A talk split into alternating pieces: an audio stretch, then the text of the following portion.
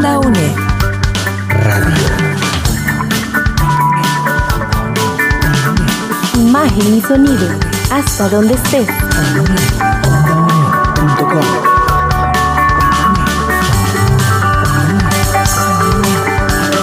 Un espacio de la Escuela de Ciencias Sociales y Humanidades de la UNED. Hasta donde estés. Onda UNED. Acortando distancias.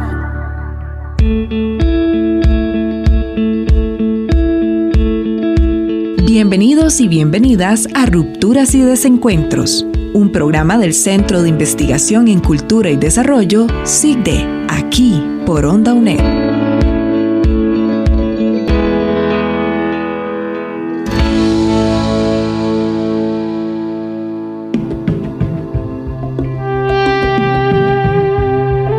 Red de Cuido. ¿Cómo nace? Para el año 2014 se aprueba como ley 9220 Red Nacional de Cuido y Desarrollo Infantil, Red CUDI, en la administración de Laura Chinchilla. Dicha política nace como impulso de la cooperación internacional, específicamente la cooperación alemana y la voluntad política del Estado costarricense, en conjunto con redes de la sociedad civil, para universalizar la política social de cuidados con enfoque de género, PIEG 2007-2017, con visión de la corresponsabilidad social, derechos humanos y desarrollo integral de la persona menor de edad. Se crea un nuevo servicio de capital mixto a cargo de los gobiernos locales, centros de cuido y desarrollo infantil, SECUDIS. Estás escuchando Rupturas y Desencuentros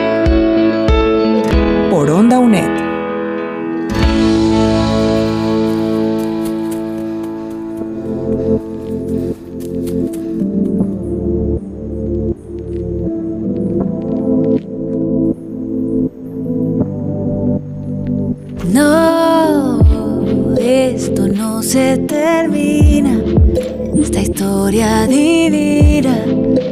Siguen más vidas. Tu piel con la mía.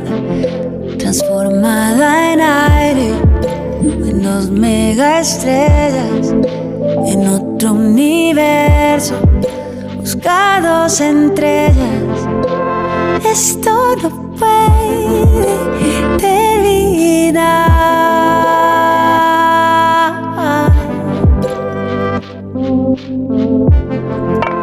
Esto no puede terminar.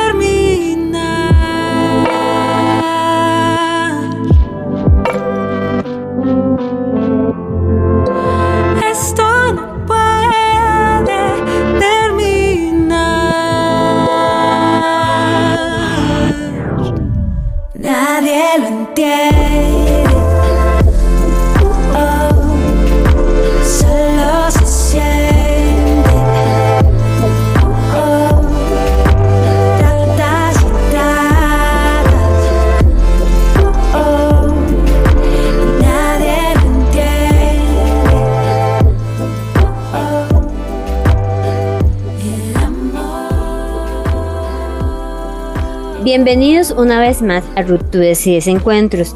Les habla Megan López y el día de hoy hablaremos del proyecto de investigación buenas prácticas en el componente de la inserción al trabajo remunerado y a la educación para las mujeres atendidas en la Red Nacional de Cuidado para lo cual nos acompaña la investigadora del Centro de Investigación en Cultura y Desarrollo, Natalia Dobles. Natalia, ¿cómo está?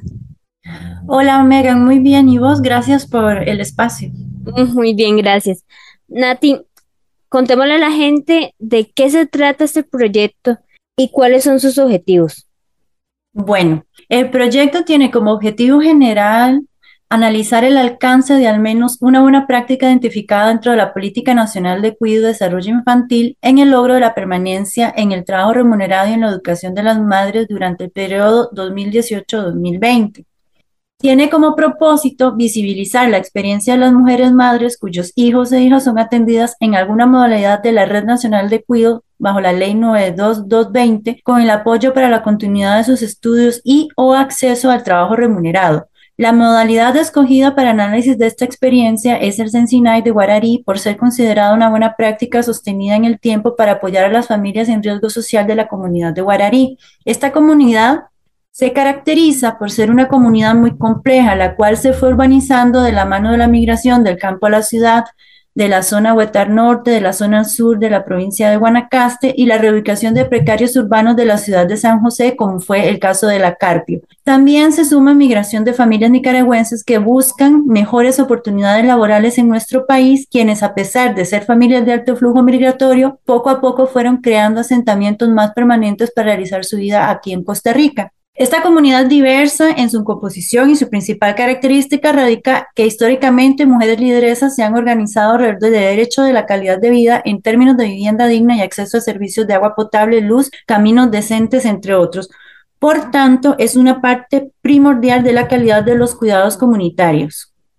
Es una comunidad que ha sido estigmatizada por su procedencia, sin embargo, el acercamiento que se ha realizado demuestra que a pesar de las inequidades que se vislumbran en cuanto a acceso a los eh, servicios y vivienda digna, esta comunidad lucha por salir adelante y vive una violencia estructural, la cual conlleva también intervenciones de distintas instituciones estatales cuya eficacia ha sido nula porque se presentan de forma aislada y sin una debida resignificación del contexto de vulnerabilización de las familias. Ese acercamiento a la comunidad ha sido gracias a la utilización de metodologías cualitativas, tales como la observación no participante, entrevistas a profundidad a autoridades locales del CENSINAI, entrevistas semiestructuradas a distintas madres y lideresas de la comunidad y próximamente la aplicación de grupos focales. Dicha metodología se aplica de forma feminista para que sean ellas las protagonistas de sus propias experiencias.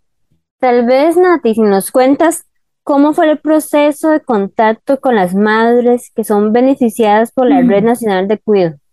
Bueno, el contacto de las madres en la comunidad fue a través de una lideresa em, que contacté a través de una ex trabajadora del Instituto Nacional de las Mujeres que la conocía anteriormente, me reuní con ella, le pedí una cita y nos organizamos para ir a, a levantar un listado de las mujeres madres con hijos en edad eh, escolar y en edad de primera infancia. Ese fue el primer contacto. También se hizo un intento de contacto mediante los Sensinai, pero este contacto es un poco más burocrático porque es a, través de los expedientes. Mientras dan ese permiso de trabajar con los expedientes, encontré varias lideresas que están vinculadas al trabajo comunitario, a los proyectos de vivienda, y que conocen muy bien la dinámica y las personas que habitan la comunidad y quienes tienen niños que están cuidados en, el Cincinnati. Entonces, ya con ese eh, acercamiento bastante ya directo en la comunidad, fue que comencé el trabajo de campo y estoy en ese proceso. Eh, también estaban pendientes los grupos focales que los voy a organizar próximamente en, en el centro cívico de la comunidad con las mamás con las que vine trabajando las entrevistas semiestructuradas. Durante el desarrollo de este proyecto se dio la pandemia del COVID-19. ¿Cómo afectó esto al proyecto? Bueno, afectó significativamente el poder trabajar el, el, campo por las restricciones que había sanitarias, el no poder acercarse físicamente a las a las personas porque todo se hacía virtual, se fue adelantando la parte documental y el acceso a reuniones con algunas autoridades locales, regionales, para tener una información mientras se podía hacer contacto directo con la comunidad. También eh, la pandemia, al no haber una equidad en el acceso a recursos tecnológicos, sobre todo en una comunidad uh, como la Gran Guararí, eh, era difícil pues poder tener eh, la posibilidad de hacer las entrevistas a nivel virtual. Además, como se trabaja con el tema de los consentimientos informados, para mí realizar una entrevista virtual a una informante clave lideresa es muy importante contar con el consentimiento informado, con la persona testigo y que la información de este informante esté resguardada. Entonces, sí, la pandemia afectó mucho, además que afectó también, digamos, algunos cambios que hubo a nivel de los cuidados en, en los Sensinai, como fue el, cierre del centro de, de, cuidado nocturno, porque había mucha incertidumbre y hasta el momento esto no, no se ha solucionado. Entonces sí hubo cambios importantes y hubo que hacer cambios metodológicos como el que yo acabo de mencionar, que por dicha ya lo estoy realizando, que es el contacto directo con las mujeres de la comunidad. Bueno, vamos a hacer una pausa. Vamos a ir a escuchar a Carmen Cruz quien es dirigente de la Asociación de Trabajadoras Domésticas y ya volvemos con más de rupturas y desencuentros.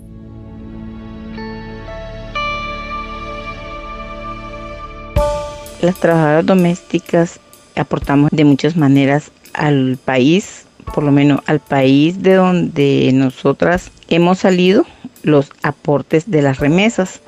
Y el país receptor igual el porcentaje que se nos cobra los impuestos como de la misma manera el país de donde venimos a trabajar en el cuidado de los niños, los adultos mayores, esos niños que con el tiempo son los que llegan a ser tomadores de decisión, profesores, profesoras, gerentes bancarios, por qué no decir, todas estas personas que llegan a ser grandes estudiadas han sido en parte cuidadas, educadas por nosotras las trabajadoras del hogar, las trabajadoras domésticas. ¿Por qué?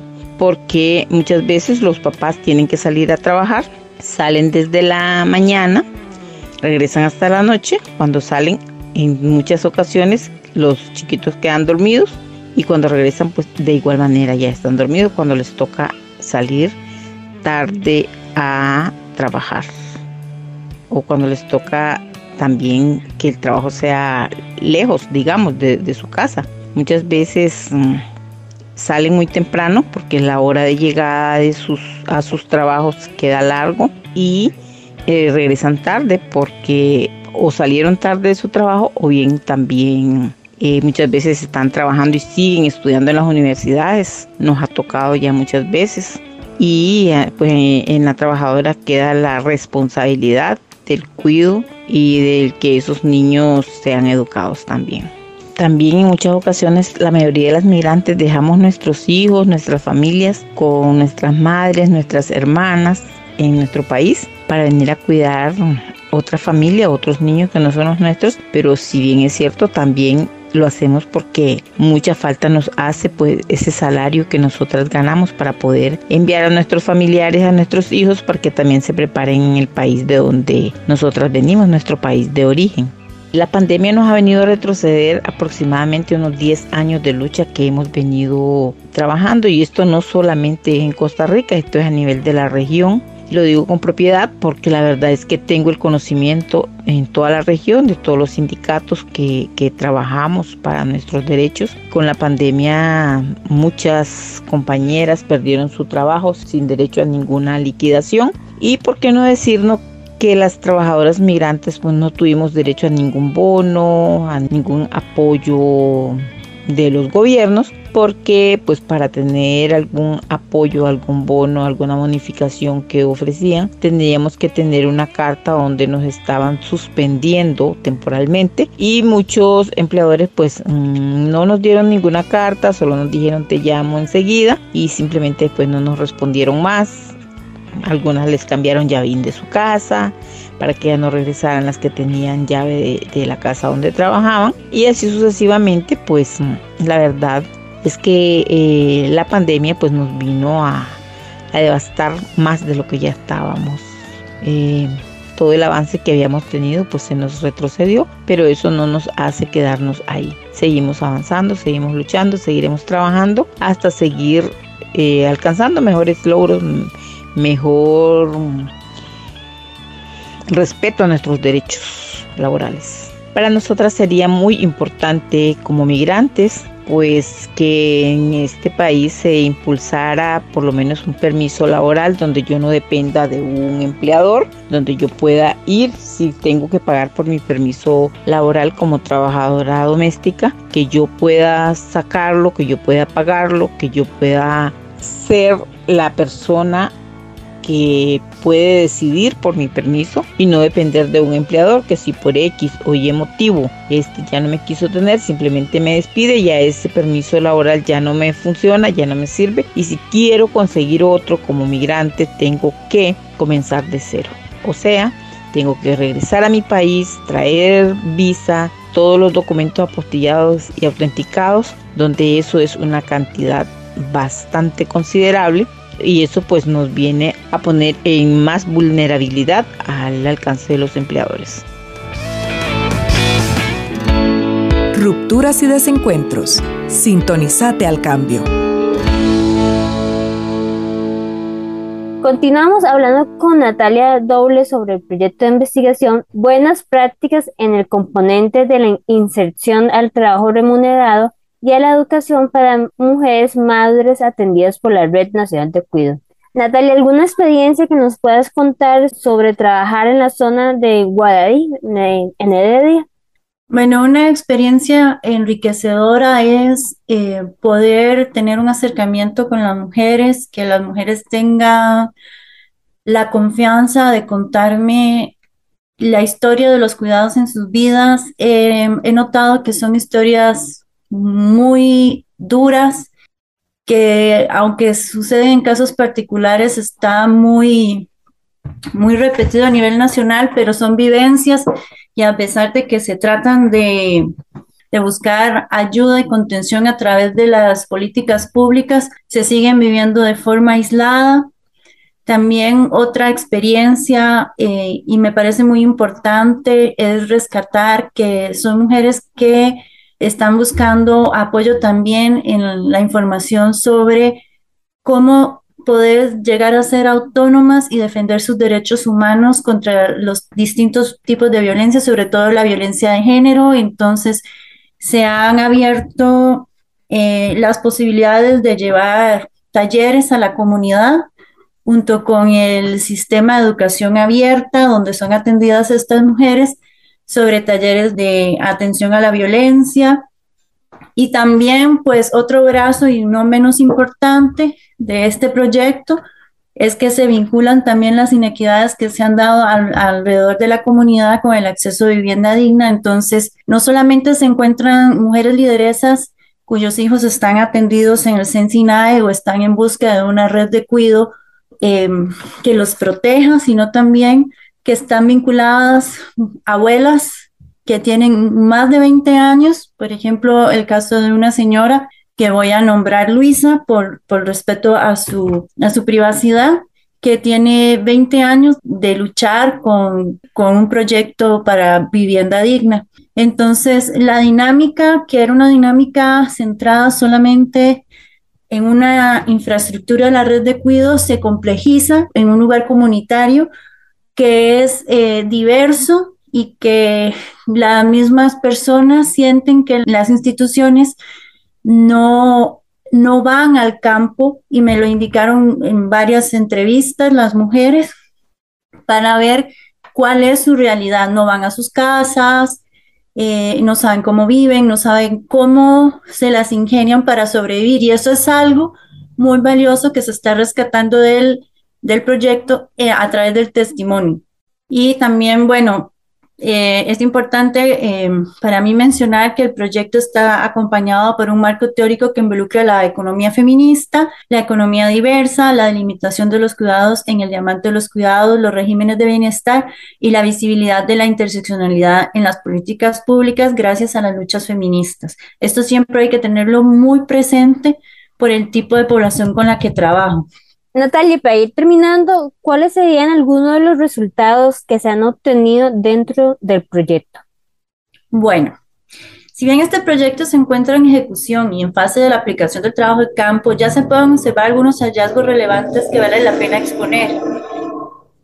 Tal como eh, expliqué anteriormente, no se puede obviar que este proyecto está traspasado por las implicaciones que se derivan del COVID-19 en cuanto a acceso a derechos a la educación y trabajo de poblaciones vulnerabilizadas. En este contexto es importante evidenciar que una de las consecuencias para la administración pública fue el uso de los presupuestos para la atención de la población en riesgo social en torno al cuido. ¿Qué significa esto? En lo que respecta a esta comunidad, se dio un cierre temporal del acceso a cuidados nocturnos en el Liceo Bernardo Benavides, porque hubo un cierre técnico ya que la infraestructura estaba dañada y no hubo presupuesto facilitado para la remodelación de este lugar. Para rehabilitar el cuidado nocturno se ha tenido que enfrentar atrasos en la aprobación de nuevo presupuesto atendiendo los requerimientos de la regla fiscal y esto ha provocado la deserción de mujeres madres del sistema educativo abierto nocturno. También se pudo constatar que la demanda de la población infantil en esta comunidad es grande. Anualmente se atienden alrededor de 150 niños y niñas en edad escolar y preescolar, de modo que actualmente operan dos en Sinai, el que se encuentra al lado de Levi's, que es el que ha estado siempre, y una infraestructura habilitada en el centro cívico de la comunidad, al cual le llaman el Sinai Guarari Sur cada centro opera con horarios diferentes y por peligrosidad el, primero trabaja hasta las 5 de la tarde, mientras el nuevo trabaja hasta las 3 de la tarde sin partir horarios. Es decir, antes se trabajaban horarios de los matutinos y despertinos y nocturnos y ahora se acogen a, la población infantil según las necesidades durante todo el horario del día. Aunado a ello, en entrevista con la directora del CENSINAI de Guararí, quien tiene por recargo ambos centros, nos indica que el Ministerio de Salud tiene códigos para el sector educativo no profesionalizados, es decir, técnicos, y mantiene salarios bajos para las mujeres trabajadoras en cuidados integrales de primera infancia, a diferencia de infraestructuras manejadas por el Ministerio de Educación como son los SECUDIS. Por un lado, se evidencia el interés de los funcionarios locales por trabajar las necesidades de las familias a las que brindan servicios, enfrentan recortes presupuestarios y dependen estos dos encinades de donaciones privadas para mejorar recursos didácticos e infraestructura, ya que hay poca respuesta al Ministerio de Salud y al gobierno local.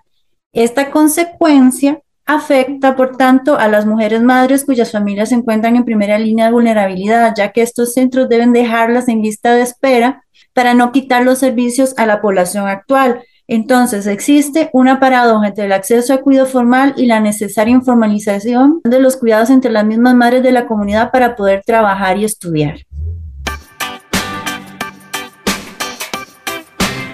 ¿Sabías que? La Red Nacional de Cuido y Desarrollo Infantil en adelante, Red CUDI, bajo la Ley 9220, coordina todas las redes y modalidades de cuido infantil tanto privadas, capital mixto y públicas en todo el territorio nacional. La misma coordina con el Instituto Mixto de Ayuda Social un subsidio que se le brinda a las familias más vulnerables para que puedan incorporar a las niñas y niños de 0 a 7 años hasta de 12 años según sea el caso en los centros de cuido de sus distintas modalidades en sus comunidades. Además, uno de los objetivos de esta red CUDI es apoyar a las madres y padres que se insertan en el mercado laboral y el mercado educativo a partir de apoyos a nivel comunal con la corresponsabilidad social congruente con la equidad de género.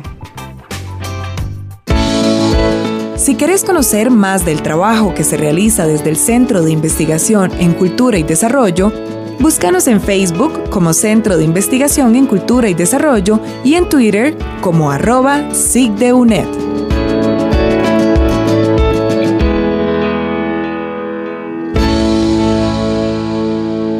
Llegamos a la parte final de nuestro programa.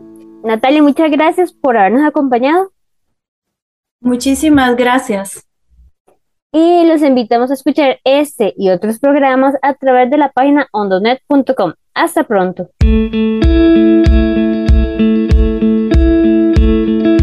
Acabas de escuchar Rupturas y Desencuentros, un programa del Centro de Investigación en Cultura y Desarrollo, SICDE, aquí por Onda UNED.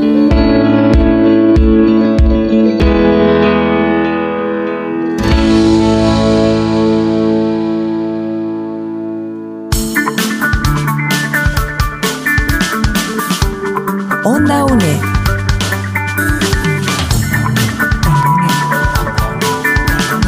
Imagen y sonido, hasta donde estés.